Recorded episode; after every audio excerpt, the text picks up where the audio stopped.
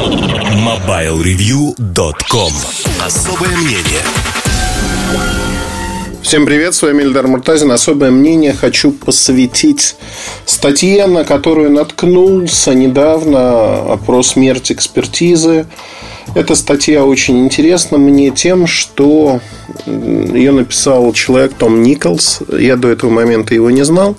Но бывают такие материалы, когда ты хочешь подписаться под каждым словом. Потому что я выступаю зачастую в качестве эксперта. Эксперта в области телекоммуникации, эксперта в области бизнес-процессов, которые происходят в телекоме.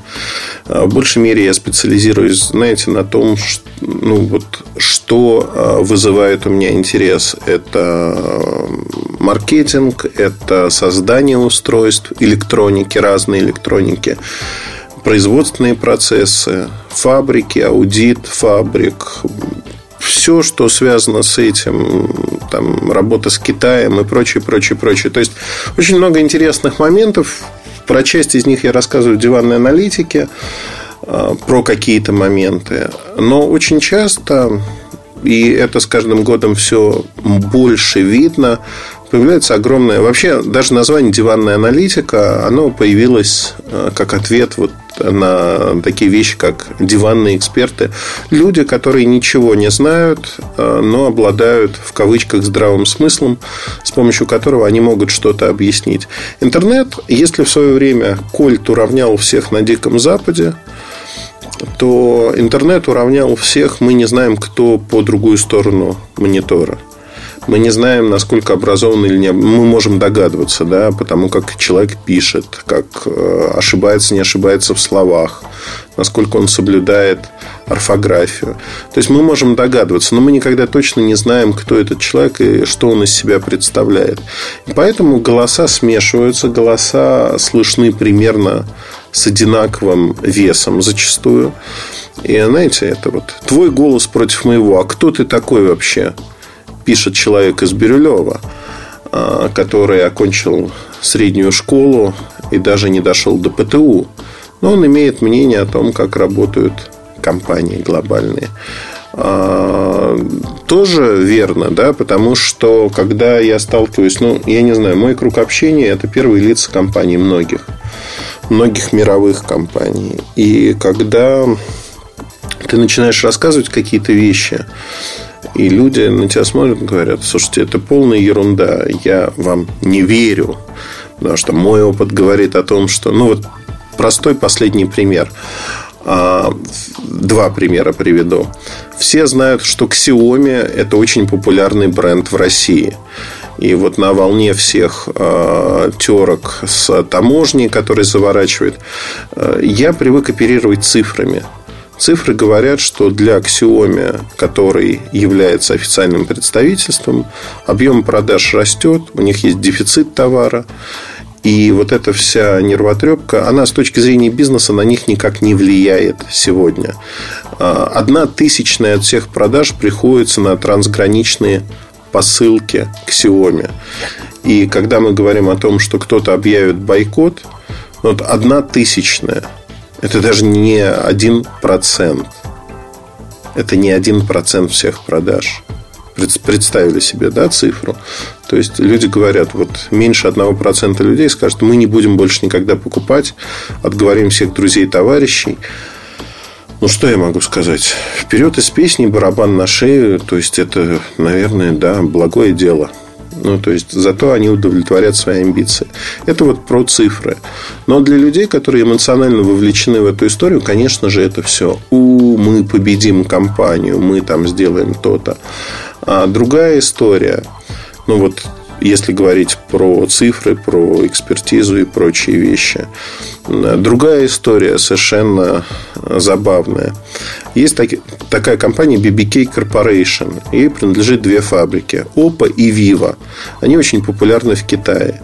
Ну и Oppo имеет еще в свою очередь дочку OnePlus, который популярен в узких кругах в России в том числе потому что недорогой. Недорогой с хорошими характеристиками. Вот если говорить про сегодняшнюю ситуацию, у нас получается очень забавно. а, люди зачастую не знают эти бренды. Они зачастую не знают, как они представлены в Китае, насколько широко. Ну и, конечно, не верят. Не верят, что эти бренды совокупно занимают второе место в мире по продажам. Они уже занимают второе место в мире по продажам, обогнав Apple, обогнав Huawei. То есть, вот человек знает Huawei, он говорит, вот мое экспертное мнение, я хочу тоже быть экспертом. А что такое быть экспертом? Ну, во-первых, это нести ответственность за то, что вы делаете. Так же, как э, разница между журналистом и блогером, она очень велика в том, что мы, э, как журналисты, несем ответственность за то, что пишем, за то, что говорим. Мы не можем врать, как э, это делают блогеры, условно говоря. Ну, потому что сразу тебя берут за грудки в суд, и суд ты проигрываешь. Если говорить там о моей практике, то суды были, разные суды. Ни одного суда я фу -фу -фу, до сегодняшнего дня не проиграл. Не проиграл ни одного суда. Хотя желающих разобраться, в том числе в правовом поле, было предостаточное количество. Причем суды не только российские, чтобы не было иллюзий. Да, эти суды были в Европе, эти суды были в Великобритании. Разные суды – в которых люди, возомнившие себя, что они могут там, а, не имея никаких доказательств, в отличие от меня, что-то доказать в суде, но это было забавно. Но это та же, вот другая сторона медали, та же самая проблема, что люди воспринимают а, других людей не как экспертов в своей области, не людей, которые профессионально этим занимаются многие годы. И я, когда выбирал, чем заниматься в жизни, я выбирал область, которая мне интересна в которой я хотел стать экспертом. И тот профиль работы, который у меня сегодня есть, я зарабатываю своей головой, своей экспертизой, если хотите. Поэтому мне, конечно же, была очень близка статья, которую я прочитал. Прочитал я ее в оригинале, потом уже нашел перевод. Перевод сделан а, на Geek Times Алексеем. Ну, во всяком случае, не знаю, он ли делал перевод или нет, но я вот нашел ссылку на эту статью, не ссылку, точнее, саму статью в переводе по имени автора. Я искал русскоязычный перевод, чтобы не делать его самостоятельно. Поэтому во всех реверансах растекся. Первый раз, наверное, на моей памяти такого не было. Я читаю чужую статью, где я готов подписаться на 99% под сказанным. Поэтому после вот такого длинного предисловия давайте послушаем. Я расскажу, а вы послушаете эту статью. Я ее прочитаю, постараюсь прочитать э, с интонацией, хотя мне тяжело, потому что очень-очень зябко в Москве и меня прям вы слышите наверняка голос изменен, потому что горло побаливает из-за этого. Но давайте. Смерть экспертизы. А, я эксперт. По крайней мере, я так считаю. Не во всем, конечно, а в отдельной области человеческих знаний. В государственной политике и общественной науке. Когда я высказываюсь на эти темы, я ожидаю, что мое мнение будет иметь больший вес, чем таковое большинства других людей – я никогда не считал, что это является чем-то спорным, но сейчас оказывается, что это не так. Сегодня любое утверждение эксперта провоцирует взрыв гнева отдельной группы граждан США, которые немедленно начинают жаловаться на то, что такие утверждения – не что иное, как обращение к авторитету – гарантированный признак жуткого элитизма и очевидная попытка использовать звание с целью задушить диалог, требуемый настоящей демократией. Но демократия означает систему правления, но не состояние всеобщего равенства. Это значит, что у нас есть равные права с правительством и другими гражданами – обладание равными правами не эквивалентно обладанию одинаковыми талантами, способностями или знаниями. И уж точно это не подразумевает, что мнение любого человека о любом вопросе так же важно, как и мнение других людей. Это, очевидно, ерунда. Но, тем не менее, значительное количество людей стойко придерживается именно такой позиции. Что же происходит? Меня пугает, что мы, возможно, наблюдаем смерть экспертизы. Возвращенная Google и Википедия, удобренная благосфера исчезновения разницы между профессионалами и дилетантами, студентами и учителями, знающими и любопытствующими. Другими словами, между людьми с достижениями и людьми без таковых. Говоря это, я не имею в виду смерть классической экспертизы как знания в различных областях, которые отличают людей разных профессий друг от друга. Доктора, юристы, инженеры и другие специалисты будут всегда. Скорее, я переживаю, что умерло восприятие экспертизы как чего-то, что должно менять наши убеждения или то, как мы живем. Это очень плохо. Да, эксперты тоже могут ошибаться. Примеры со взрывом Челленджера или таладомидовая трагедия печально напоминают нам об этом. Но в общем случае эксперты все же лучше некомпетентных людей. Доктора, несмотря на все их ошибки, справляются с лечением большинства болезней лучше, чем духовные целители или ваша бабушка с ее особенной припаркой из куриных кишок.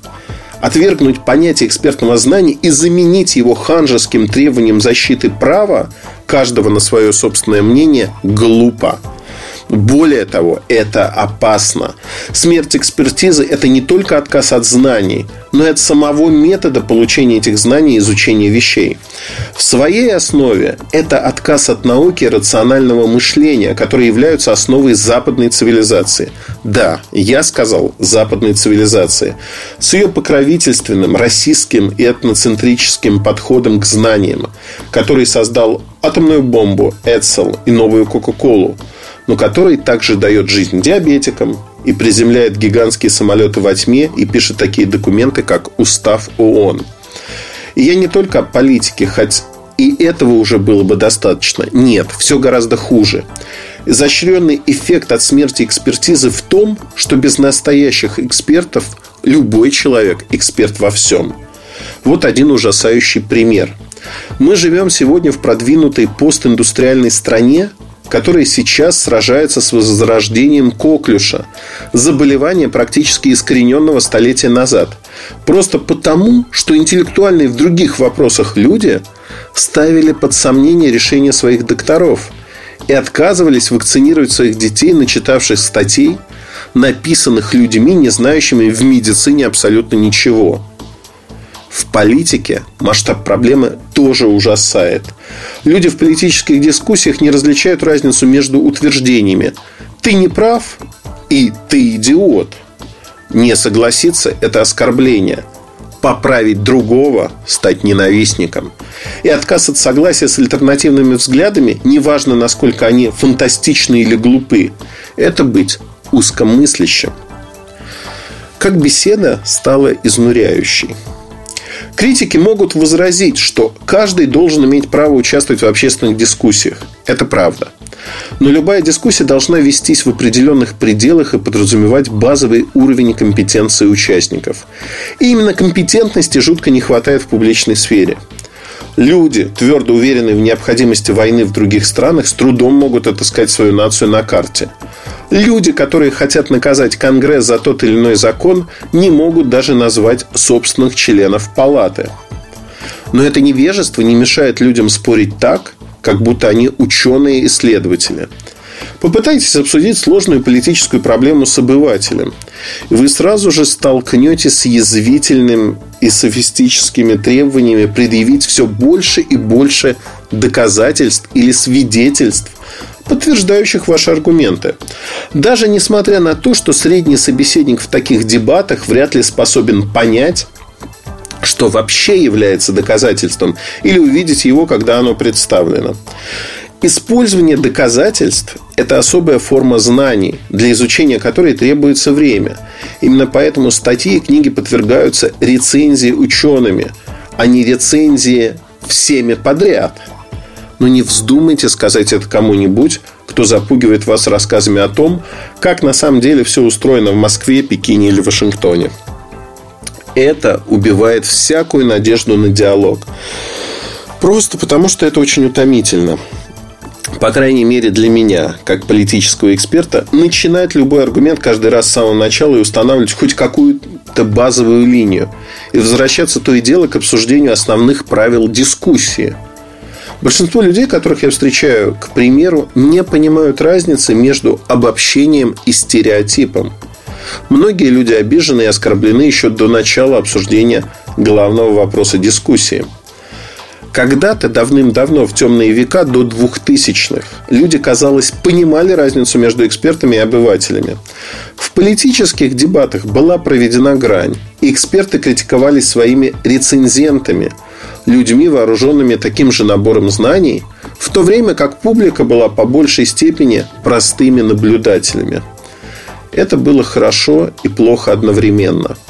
Такое положение вещей уменьшало количество психов в дискуссиях – редакторы фильтровали письма в редакцию, что сейчас бы назвали модерацией.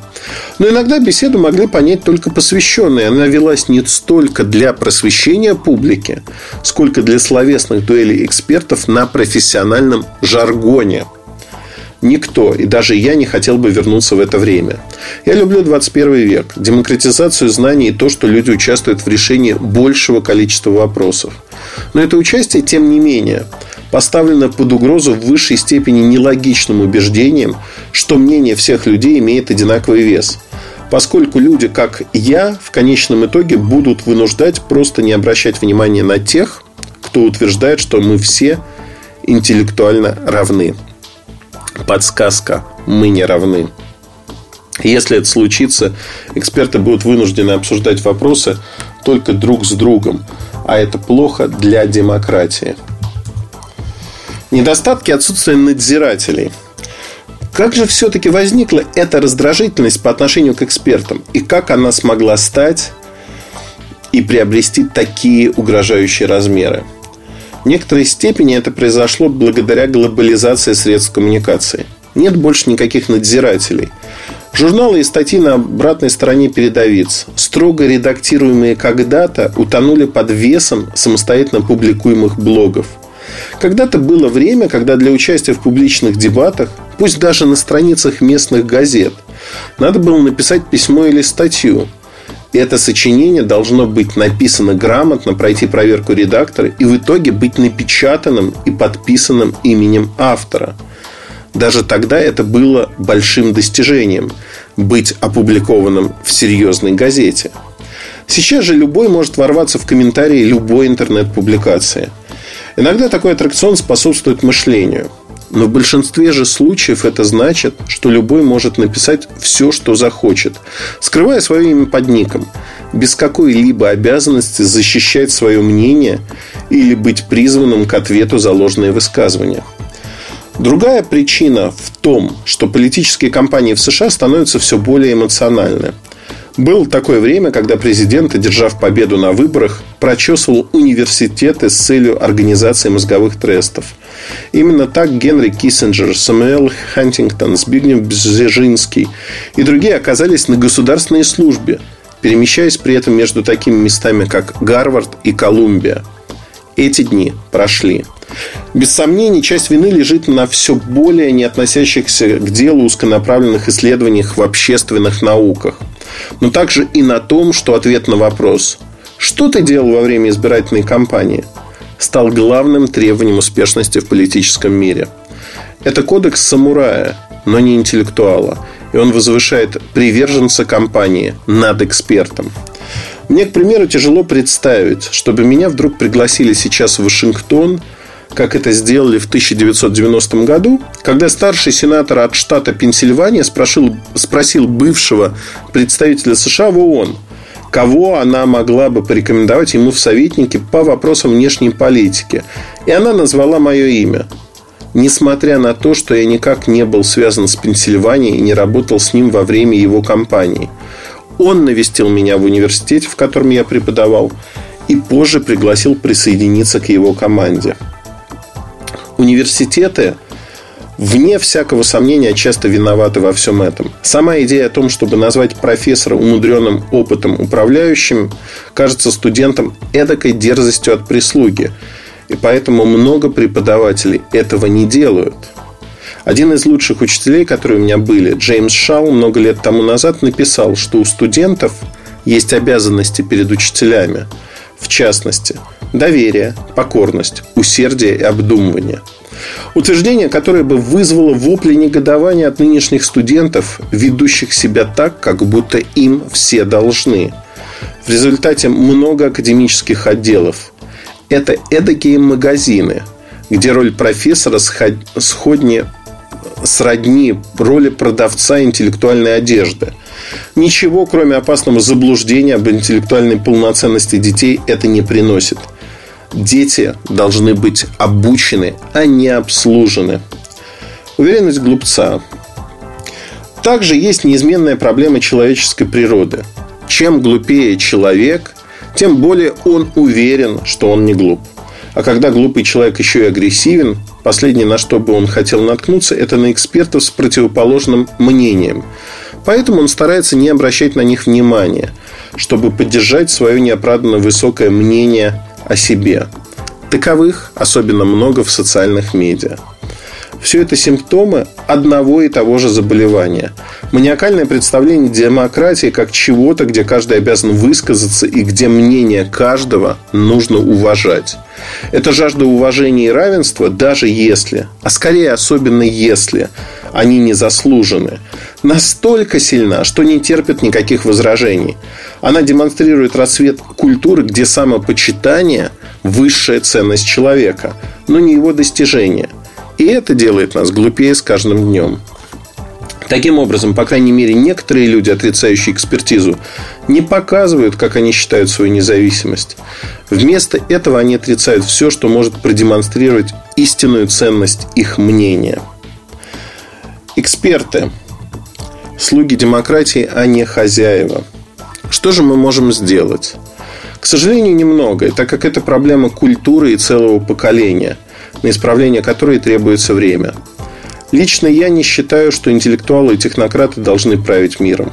Все-таки помимо интеллектуализма для эффективного управления нужен политический здравый смысл. Воистину, в идеальном мире эксперты – это слуги, а не хозяева. Но если люди не хотят выполнять свою базовую обязанность, быть достаточно умными, чтобы сдержанно себя вести, и вместо этого упрямо остаются узниками своего хрупкого эго и чувства собственной избранности, эксперты будут вести дела, как знают. И это ужасный исход для всех. Экспертиза необходима, и она никуда не денется. До тех пор, пока мы не вернем ее на заслуженное место в общественной политике, с каждым днем у нас будут все более глупые и непродуктивные споры. Так что вот вам некоторые тезисы, представленные без лишней скромности и политкорректности, о которых стоит задуматься, вступая в спор с экспертом в области его компетенции. Первое. Мы можем договориться сразу. Эксперт не всегда прав. Второе. Но эксперт имеет гораздо больше шансов быть правым, чем вы. В вопросах объяснения или оценки чего-либо вас не должна удивлять или беспокоить мысль, что мнение эксперта, скорее всего, более взвешено, чем ваше. Потому что так оно и есть. Третье. Эксперты бывают разные. Образования уже достаточно, но практикующие эксперты также получают знания через опыт. Обычно комбинация того и другого – признак настоящего эксперта. Если же у вас нет ни опыта, ни соответствующего образования, вы можете задуматься о том, что вы вообще можете привнести в дискуссию. Четвертое. В любой дискуссии у вас есть прямая обязанность обладать хотя бы базовыми знаниями, чтобы сделать ее возможной в принципе. Университет Гугла не считается. Помните, иметь твердое мнение по какому-либо вопросу – это не значит обладать знаниями. Пятое. И да, ваше политическое мнение имеет значение. Если вы член демократического общества, то что вы хотите, то, то, что вы хотите, так же важно, как и то, что хочет другой избиратель.